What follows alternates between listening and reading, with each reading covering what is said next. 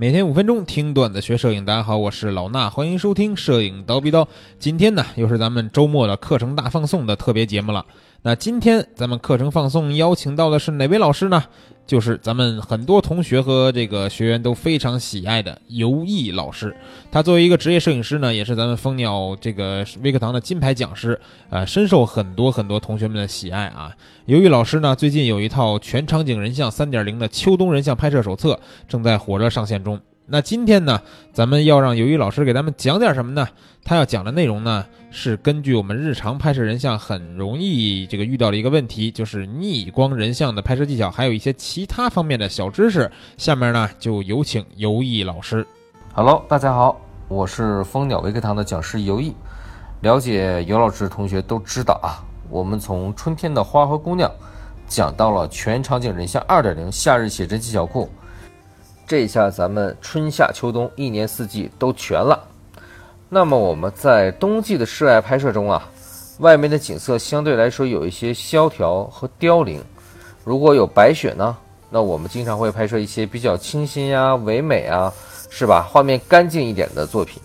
但是呢，于老师觉得有一个特定的时刻啊，是冬天最美的时刻。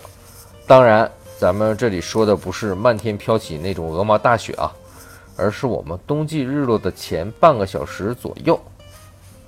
如果大家有拍过风光啊，也经常听说说这个日落前后啊是拍摄的最佳时机。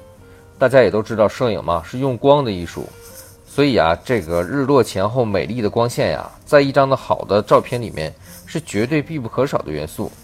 而这种美妙的暖黄色的光线呀，时间呢非常的短暂，而且稍纵即逝。但是我们这里拍人呢和风光呢，还稍微的有一些不同。比如说，我们会利用太阳啊在还没有下山时候的光线呀，来勾勒出人物的身姿和体态，对吧？轮廓光啊，来增添一些立体感和美感。尤其是在这我们北方的冬季啊，在清晨和黄昏时，天空都很容易有一点点那种雾蒙蒙的阴云的那种感觉，所以啊，光线相对来说也没有夏天那么通透，那么强烈。那么这日落前的半个小时啊，就由此显得是多么难得了。我们大家在拍摄日落逆光的时候啊，经常会出现一个情况，就是说我们的背景曝光准确了，但是人物脸部发黑，或者呢，反之是人物的曝光准确了，但是背景呢就过曝了。那么测光呢，我们究竟应该怎样去设置？测光的时候呢，我们应该到底测哪里才合适呢？这里呢，我们就先来说说每个人的使用习惯。我们在大多数拍摄人像的时候啊，都喜欢使用这个光圈优先或者手动 M 档。呃，当然尤老师自己啊是习惯使用 M 档拍摄的。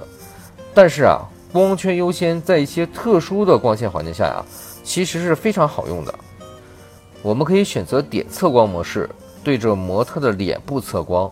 这里啊还要多说一句啊，大家要记得，我们拍摄的是人像。